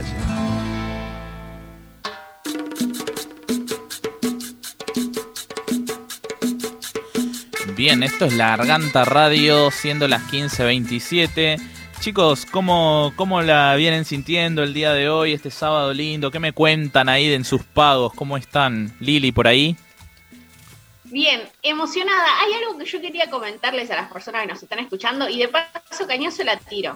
Eh, que este va a ser mi último programa por, eh, por este tiempito. Eh, se vienen unos programas donde van a estar ustedes y me va a tocar estar escuchándolos, así que les voy a mandar muchos mensajes. Pero bueno, Ah. yo aprovecho este ratito y aviso, ¿viste? No, está muy bien Lili porque bueno, la verdad es que una compañeraza siempre lo dijimos eh, que bueno, no- nos vas a hacer mucha falta a Julito y a mí eh, y, y bueno, como te venía diciendo esto, como sos alta alta compañera y me parece que sos fundamental para el programa, pero bueno, como bien dijiste, vas a estar pronto de vuelta con nosotras y nosotros para, eh, para estar con, con este programa que, que lo venimos sosteniendo desde enero. Eh, bueno, Lili, entonces te doy pie en esta que sería tu última entrevista para que puedas contarnos a quién tenemos en, en contacto en este momento. Lili. Sí, primero Nelson me emocionas, ves que sos tierno. Y ahora sí, eh, le comento a quienes nos están escuchando, ahora tenemos en comunicación ya a una de las cocineras con más trayectoria de nuestro país, que también trabajó y trabaja como conductora de televisión y nos deleita con esos platillos desde hace tantos años. Eh, pero bueno, ella también tiene una mirada política y muy importante que vamos a conversar el día de hoy para que toda la sociedad coma de una forma más sana, ¿no? Eh, tenemos ahora nada más y nada menos que a Narda Lepes. ¿Cómo estás, Narda? ¿Qué tal? Buenas, ¿cómo les va? Bueno, queríamos saber esto, ¿cómo estabas? Queríamos saber también principalmente qué almorzaste o qué ibas a almorzar esta tarde de sábado. Hoy almorzamos, estoy con mi papá, mi hija y la mujer de mi papá, almorzamos eh, como un guiso de garbanzos, arroz, vegetales, un poco de lentejas, eh, así bien, entre comida de bebé y guiso de lentejas en el medio. Qué rico, Salsa Narda. picante y limón. Qué rico, Narda, lo que describiste. Habla Nelson, soy vecino de la Villa 21. Reciente estaba preguntando ahí, digamos, presentando Lili desde la Villa 31. Y también está en contacto con nosotros Julio Pereira desde el Yapeyú, barrio de Córdoba. Estamos ahí los tres escuchándote atentamente. Eh, quería preguntarte respecto a esto que, decías, ¿no? De, lo que estabas comiendo y demás. eh, ¿Cuál es ese ritual que, que tenés eh, o tic por ahí en tu cocina? Algo que vos decís, no puedo o no quiero cocinar si no tengo esto o lo otro, digamos.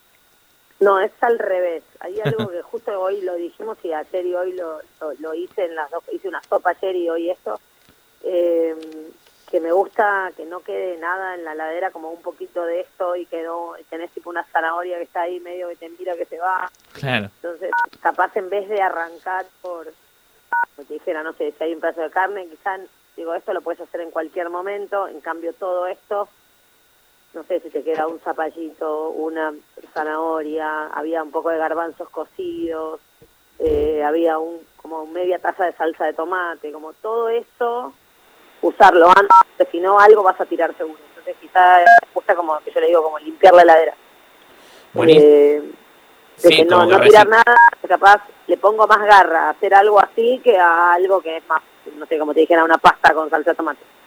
Como que reciclás todo, ¿no? Como trabajás, Sí. eso, eh, es, es re gusta- importante. Tipo, me gusta hacerlo, me, me gusta hacerlo. Narda, y vos, eh, digamos, en el 92 empezaste con la gastronomía de manera profesional, ¿no?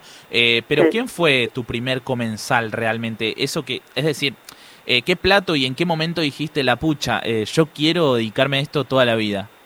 No, no fue así. ¿No? Me gustaba la comida en general y me gusta la... Después lo de la cocina se fue dando de otra manera, pero no es... Me di cuenta que de eso podía aprender, no es que me quería dedicar a eso. Dijo, ok, de esto puedo seguir aprendiendo y no me parece un embole que me había pasado ya. Eh, como me interesaba la comida y dije, quiero aprender más sobre la comida. Cocinar, de dónde viene, cómo se hace. Como toda una cosa más, eh, más, eh, más abarcativa sobre comer y no solo cocinar. Claro, porque el, el mundo de, de la comida, por, por así decir, es, es un mundo, ¿no? Hay un montón de cosas ahí dentro y también esto en general, ¿no? Tam- también no- nos invita el, el sistema a una confusión constante de creer que comemos algo y no, y, y ahí hay mucho que, que no vemos, no sabemos, no conocemos y, y está buenísimo en esto que, que traes vos para poder aprender de eso, ¿no? Sí, digamos que son sistemas que están creciendo y armándose hace muchos, muchos años. De la manera en que uno de, que, de, que- de la manera en que organizamos nuestras comidas, desde que, no sé, la gente te dice entrada, plato y postre, no sé, yo no como así, y como así solamente cuando voy a un lugar muy formal, sin embargo, cuando alguien te da como un, un menú o una cosa para seguir, te dice entrada, plato y postre, y no sé, yo no como así, no conozco mucha gente que coma así. Sin embargo, es como estamos organizados para pensarlo. Eh, de la misma manera que te hacen pensar en calorías y en vitaminas y no en ingredientes. Entonces, si uno lo piensa, si yo, vos pensás que estamos seteados para tratar de calcular nuestra comida en nutrientes y, y nutrientes, vitaminas y calorías, y ninguna de esas cosas las sabemos ni reconocer ni contar. Entonces, eh, y no en ingredientes. Come muchos ingredientes. come, much, come mucha variedad de ingredientes. Entonces, si vas a hacer un plato, no pienses cuántas calorías tiene ni cuántas vitaminas tiene. Pensá cuántos ingredientes tiene. Entonces, capaz es mejor que comas una zanahoria, un zapallito, una remolacha, cuatro o cinco chauchas, eh, en vez de pensarlo en cuántas calorías tiene. Sino Claro. en que es algo que podés contar, es algo que podés entender de una manera más lineal y más clara. Claro. Y ahí, Narda, viste que, mm, bueno, nosotros como en medio de este gran sistema, eh, a la hora de pensar en, en qué cocinar o, o ahí, a la hora de ir a comprar, es como, vamos y compramos prácticamente todo empaquetado, ya nos venden algo que no sabemos ni, ni qué es. Y, y en medio de eso, para que podamos un poco saber Perdón, y eso empaquetado, vos lo lees y dice con vitamina C, hierro y zinc. Y, y- y te suena que es bueno, ¿entendés? Ah, tiene hierro, decís vos, buenísimo, pero no, no, no, no sabés de qué está hecho. Claro, y ahí, bueno, justamente en, en- con esto entra lo de la ley de, de etiquetado frontal, ¿no? Que es, bueno, sobre todo para comba- combatir a las grandes marcas que, que venden alimentos, eh, esto, ultraprocesados, y te dicen una cosa o la otra, pero muchas no te la dicen, eh, y que también daña la salud de, Igual de nosotros, te quiero corregir algo, no es combatir a las grandes marcas, porque no todas están tan en contra. Es algo que eventualmente va a pasar. Algunas necesitan, se- como quieren más tiempo, y otras ya saben que tiene que pasar. Entonces, medio que acompañan, pero tampoco está el lobby en eso. Entonces, ¿por qué? Porque hay marcas que su, su, su línea de productos más importante o su, su, su, su negocio más importante no tiene rescate. Y hay marcas, grandes compañías, que sí. Si, tu, su- si, tu- si el corazón de tu negocio es vender azúcar, grasa y sal, está jodido. Si el corazón de tu negocio no es vender pura azúcar, pura grasa y pura sal y, y, cosas para que parezca más rico, quizá, entonces, digo, ahí es donde hay que dividir. No es contra la industria, sino es los que estaban vendiendo eso hace años y cada vez lo hacen más barato para ellos y más redituable, saben que tienen los días contados, por eso es un lobby tan agresivo. Claro. El resto sabe que se va a adaptar, porque si vos vendés fideos y vendés latas de tomate y vendés, eh, no sé, cosas que a la larga son comida, vendés arvejas congeladas, no tenés un problema. Narda, ¿y ¿Ves? cómo, cómo En cambio, si vos vendés almidón con azúcar, sí tenés un problema. Claro. Narda, ¿y vos cómo traducís la importancia de la ley de etiquetados, esta que, que estamos hablando, a los espacios comunitarios como, bueno, los comedores populares, las ollas? ¿Cómo lo traducís vos? Primero que, por ejemplo, no sé, yo a veces que tuve que, que, conversar o, o, o trabajar o compartir eh, para aprender un poco de cómo es el día a día de los comedores y cómo fue cambiando, ¿no? Con todo este tiempo. Eh, en general, hay cosas que decís, pero ¿por qué llega esto? Por ejemplo, te doy un ejemplo. Yo decía, no, bueno, cuando pensaba menúes para hacer, para que hagan y para que hagamos en ciertos comedores en tantos lugares. Era bueno, no, pero el aceite es re caro. Me dice, no, aceite tenemos un montón. Aceite nos mandan, aceite tenemos. Y a mí me sorprendía porque a mí, tipo, en mi casa yo lo cuido y lo filtro y lo uso porque es caro el aceite. Dice, aceite tenemos, no tenemos zanahoria, pero aceite tenemos. Entonces vos decís, pero ¿por qué llega aceite? Sí, cuando vos empezás a ver lo que recibe más volumen un comedor, no sé ahora, en este estado de ahora que todo es una trasheada imposible lo que pasa ahora, pero normalmente el aceite no era un problema. El hidrato de carbono, como la harina, la fideos, el arroz, no era un problema. Pero, por ejemplo, yo le digo, ¿por qué usan un arroz que necesita agregarle mucho sabor? Bueno, porque las ollas, si yo hago un arroz que se pasa, las ollas que son tan grandes, no las puedo, se me pasa el arroz, se me cocina de más abajo y arriba no. Entonces usan un arroz que sea parboil, pero el parboil no absorbe sabor, no tiene tanto sabor. Entonces tenés que meterle mucho más rosca para que tenga gusto. Eh, entonces a veces hay, o, eh, ¿por qué no se, no se cocina tanto tanta legumbre? Dicen, no, nos mandan, por ejemplo, la gente decía, le- llegan eh, garbanzos, pero no se comen casi, muy poco lo que se come. Claro, porque para cocinar una olla de 50 litros de garbanzos necesitas cuatro horas y media. ¿Cuánto gas necesitas para eso?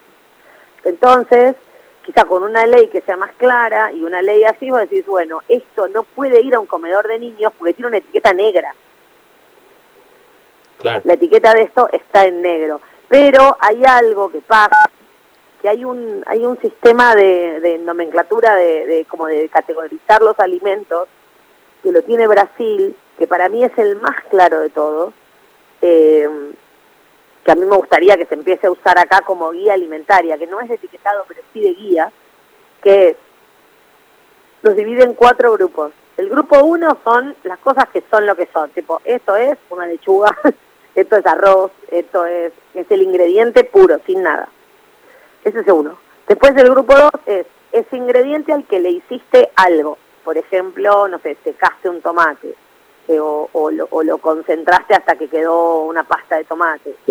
Tiene algún tipo de procesado, pero más, por ejemplo, una salsa de tomate que vos preparás y lo embotellás y le pones un poquito de sal, una, hoja de laurel y un chorrito de aceite de oliva. Chao. Eso es dentro del grupo 2.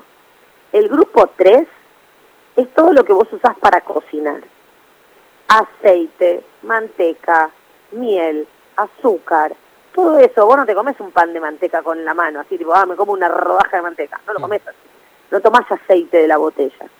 Entonces, es algo que la sal, ah, tiene mucha sal, la sal sí es sal. ¿entendés? Entonces, eh, los grupos que son ingredientes culinarios. Y por último, los ultraprocesados. Entonces, si es algo que vos podrías hacer en tu cocina, entra en el grupo 2, que es ingredientes, digo, es, es procesados. Una anchoa en lata, una lata de, de duraznos en almíbar. Es lo que vos podrías hacer, pero hecho en una situación controlada. Y lo otro es cosas que vos lees los ingredientes y ninguno está en tu cocina. Ninguno podría estar. Esos son los ultraprocesados. Eso es lo que no debería ir a un comedor. Nunca. Entonces, esa guía es, es clara y se llaman las guías NOVA. N-O-V corta A. NOVA.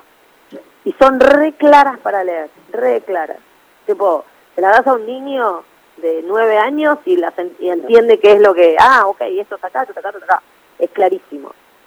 Eh, cuando, que en cambio cuando uno lee guías alimentarias están como escritas más como por nutricionistas para ¿entendés? como que están escritas para un medio que vos en un momento te aburrí de leer porque te empieza a hablar de otras cosas y esto es como categorías claras y los invito si quieren en algún momento leer eso que te aclara un montón el panorama de cómo es No, sí, está bueno poder, poder identificarlo y también, digo, poder ir viendo todo esto que nos está diciendo y las clasificaciones, si se quiere, ¿no? De, de todo esto que nombrás.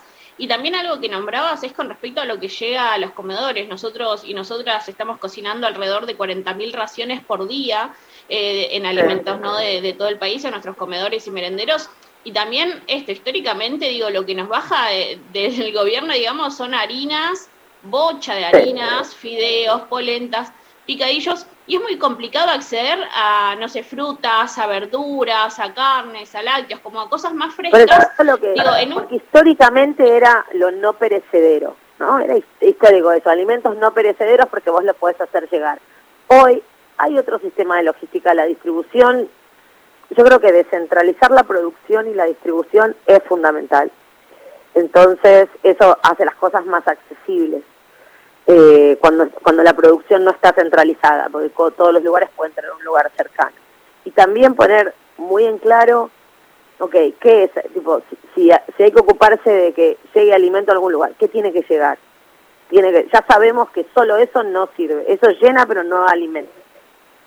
Entonces estamos ante, ante un momento donde ni siquiera es una cuestión de, de, de clase o de, de acceso a, e- económico al alimento, sino también de, de costumbre, de hábitos y de información, que es, hay gente con sobrepeso malnutrida. Sí, sí. Entonces, eso es nuevo, es nuevo. Eso no, no, no estaba en los libros. Nadie se esperaba que pase eso. Gente con niños con sobrepeso y malnutrición. Teníamos el, mi abuela te decía que te terminas el plato, tipo un nene gordito, estaba, estaba bien, estaba bueno, iba a sobrevivir.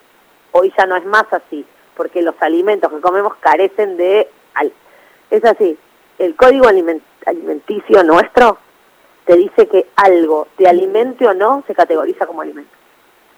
Claro, es terrible. Esto es alimento. ¿Tiene algo que te haga bien? Nada. ¿Se come? Sí. ¿Es inocuo? ¿Te vas a morir si lo comes en el momento? No. Entonces es alimento. Entonces yo creo que lo que hay que replantear es a qué le decimos alimento. Creo que no es solo, la ley de etiquetado es una cosa más. Entonces es una más. Por eso yo tipo la, la apoyo y trato de que salga y que no hagan más lobby, que salga como tiene que salir. Es como salió del Senado, como lo dice la OPS, buenísimo. Pero con eso no solucionamos un montón de cosas. Con eso es una cosa, algo más. Lo de las guías alimentarias, hacer unas guías alimentarias mucho más claras y mucho más amenas y más... Si a vos viene una vecina y te dice, léete estas 26 carillas, vos decís, un pedo me leo todo eso, ¿entendés? Digo, no, no sé, tengo otro problema, no es algo... En cambio es, mirate este cuadro sinóptico, que es una boludez, que te dice lo que tenés que comer mucho, poco y nada. Por lo menos tenés una guía clara. Entonces, las guías alimentarias son otras y la definición de alimento en el código, yo creo que hoy, hoy, con la tecnología que existe hoy, con cómo, cómo se innovó la, la producción de alimentos, que, que no es lineal, ya no es más, mezclo esto con esto con esto, que lo hago en mi cocina, pero lo hago en una fábrica enorme y sale el producto, ya no es más así.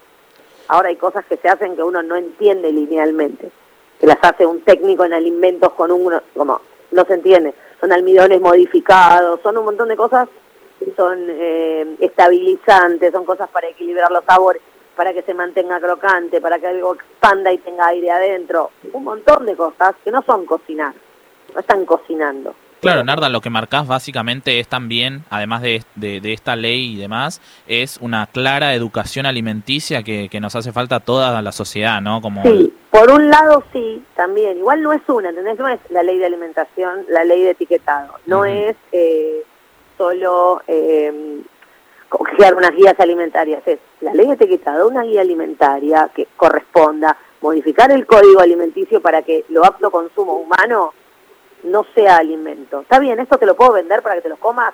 Sí. ¿Le puedo decir alimento? No, no podés. Claro. Sí, sí, nosotros, por ¿Entendés? ejemplo... Yo creo que hay, ahí hay un bache grande. Y por último, la educación también está bien, pero decime una cosa, ¿cuánta gente sabes que no que, que no sepa, que no se haya enterado que tiene que comer más verduras? Claro. Todos, todos sabemos que tenemos que comer sabemos lo que más o menos lo sabemos. Entonces lo que hay que hacer es un sistema que funcione. Y para eso hay que mover un montón de piezas y un montón de voluntad y, y luchar con un montón de montañas para que eso se mueva. Pero el sistema que hay no funciona. Claro. Ya Sí, ya lo vimos, no funciona. Y, y también eso que nosotros, de hecho, yo vine recién de un comedor popular donde estaban preparando unas una, una polenta con, con un poco de salsa y demás y conversando con las vecinas. eh, claro, más allá de lo que por ahí uno se puede hacer con malabares, con lo que le llega como por ejemplo muchísima yerba para los merenderos o muchísima polenta para los comedores populares, es esto, ¿no? Como decir, eh, alcanzar esas verduras es, a, a los ¿entendés? comedores. Claro, sí, sí, sí. Ya sé, pero escucha esto. ¿Cómo se produce? ¿Dónde se produce la hierba y cómo se produce? En, en el Se litoral. misiones y son Claro. siete jugadores. ¿Cómo se produce el maíz y dónde se produce? Está totalmente centralizado la producción de, de maíz, las semillas, Sí. todo eso está centralizado. Todo lo que está descentralizado es lo que no llega. ¿Y por qué no llega? ¿Eh? ¿Por qué no llega? Porque el- no llegan a bajar el costo, no se llega a bajar el costo. Cuando vos centralizás, bajás costos. Pero bajás costos de lo que es muy redituable.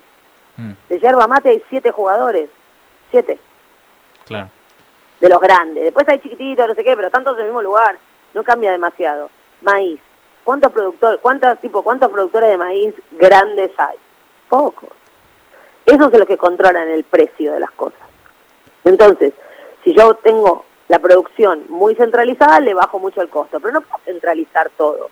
Lo que tengo que hacer es descentralizar todo. Tal cual. para que el acceso sea mayor. Pero lo que hay que hacer es fijarse cuántos impuestos paga. Por ejemplo, todo el vegetal en la Argentina, es- el mercado es el negro. Lo ideal sería ponerlo en blanco, pero sería más caro. Bien. Entonces, es un problema que está muy arraigado el, el quilombo, ¿entendés? La UTT hace cosas que están buenas, por ejemplo. Sí, sí, ¿Por justamente. qué? Porque nuclean a, los nuclean a los productores directo. Y eso es un poder muy grande. Por eso los bardean tanto a la UTT. Sí, y, y también hablando un poco de esto del bardeo que mencionás vos, eh, vos estuviste colaborando con la mesa de la lucha contra el hambre y en general por tus, No, por yo tus no colaboré. Yo fui dos veces a decir lo mismo que te estoy diciendo a vos.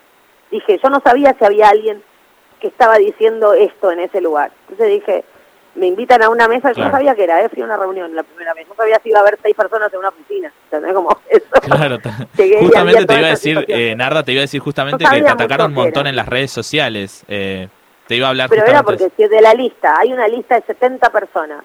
¿Vos sabés cómo se llama el presidente de la Sociedad Rural Argentina? ¿Sabés cómo se llama el CEO de Saillenta?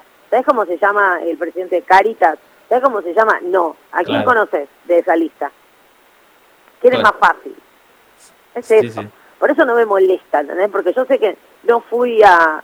a- a- yo fui a, a- Tipo, ¿tenés algo para decir sobre la comida? Me llaman de presidencia. Sí, tengo. Voy. Y cuando estaba ahí vi que tenía que hablar, dije, yo empecé a escuchar lo que decían, dije, bueno, mi, mi punto, tipo, nadie está hablando por la comida, cada uno está hablando, no sé, la iglesia hablaba que necesitaban para los comedores, las escuelas para eso, los- el campo que decía que ellos apoyaban, que no sé qué, el de la no sé cuánto, no sé, las universidades, que no sé cuánto. Yo fui a hablar por la comida, tipo, che, esto es comida y esto no es. Claro. Y probablemente la mitad de los que están ahí comen como el orto. ¿Entendés? La mitad de los que estaban sentados en la, en la mesa probablemente comen pésimo. Dijiste, el come, comen como el orto y bueno, justamente eh, en, en- en el año pasado, en octubre, sacaste el libro, ¿no? Eh, 201 Sí. tips para no comer como el orto, justamente. eh, para no comer para el orto, ta- tal cual. Eh, ¿qué, cu- ¿Cuál es el tip que, que más recomendás de esos 201 tips, No, justamente? los 200, todos. Pero es eh, pensar tu comida desde el ingrediente. Claro, Si podés elegir, pensar tu comida desde el ingrediente y no desde el nombre. sí, tal cual. No tipo lasaña, ¿entendés? No sé, o, o eh, empanada. Ahí estás comiendo harina, carne y tomate. ¿Cuántos platos de, lo que- de los que comes son harina, carne y tomate? Pensalo desde el ingrediente para lograr la variedad. Bien, Pero eso es para el que está cocinando en su casa y puede elegir, ¿no? tal cual. Bien. Recordamos a toda la gente que nos está escuchando que estamos hablando con Narda Lepes en este momento. Narda, la verdad es que eh, te agradecemos muchísimo la comunicación y tu tiempo. Sabemos que estás siempre bastante ocupada. No, hoy estoy así en un día de familia, así que estamos bien. Buenísimo. bueno, Narda, desde ya muchísimas gracias y bueno, eh, siempre a disposición a para, para- lean las novas, lean, búsquenlas. El tipo que las escribió se llama Carlos Monteiro, es brasilero, y las, las está usando Canadá, las están usando un montón de países porque pusieron muy claro algo muy simple de una manera muy fácil de comunicar. Entonces es a veces es imprimir una hoja y pasar y, y tenerla y pasarla. Lean las novas que aplican a cualquier país. Buenísimo, Narda, te agradecemos muchísimo. Dale. Leer las novas, nos llevamos tarea para casa para que también Dale. lo compartamos con los comedores de nuestros barrios y, y Eh. bueno, desde ya gracias por tu tiempo nuevamente. Hasta- Muchísimas gracias, un saludo para todos. Hasta luego.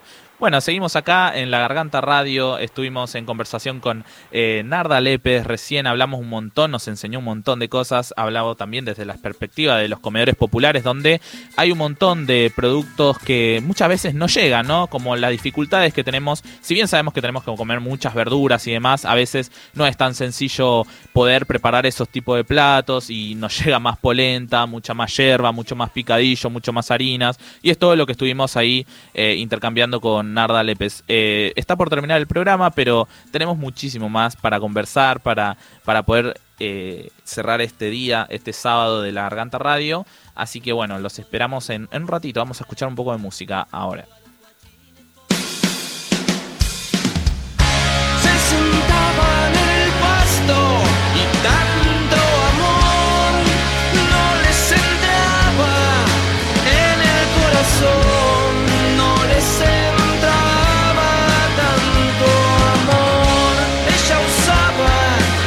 Veces una cruz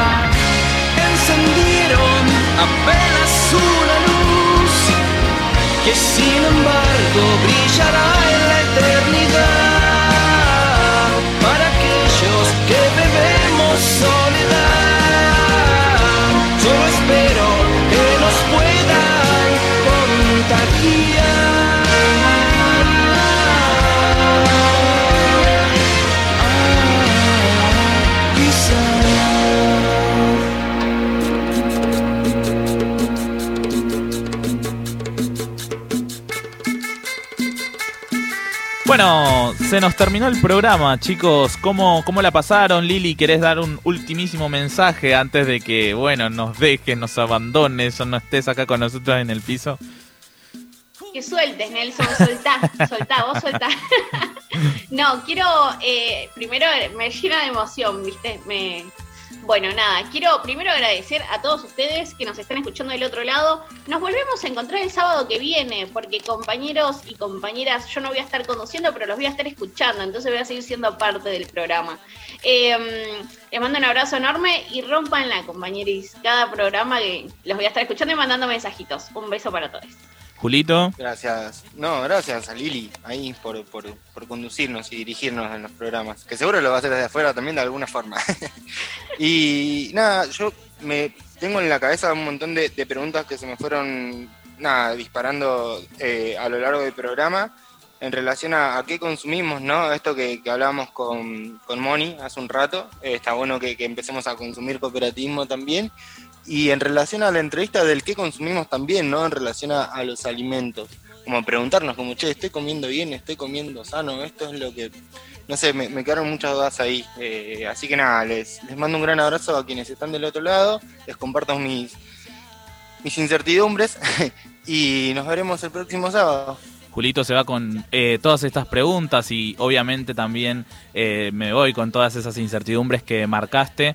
Eh, bueno, gracias a todas las personas que estuvieron acompañándonos esta tarde. Gracias Sergio Bosco por, por también musicalizar ahí, indicarnos, acompañarnos en, en el programa y a Natalia Bravo que estuvo más temprano en la operación. Así que bueno, esto ha sido todo por hoy de parte de la Garganta Radio. los esperamos el próximo sábado de 14 a 16 por la Nacional Rock.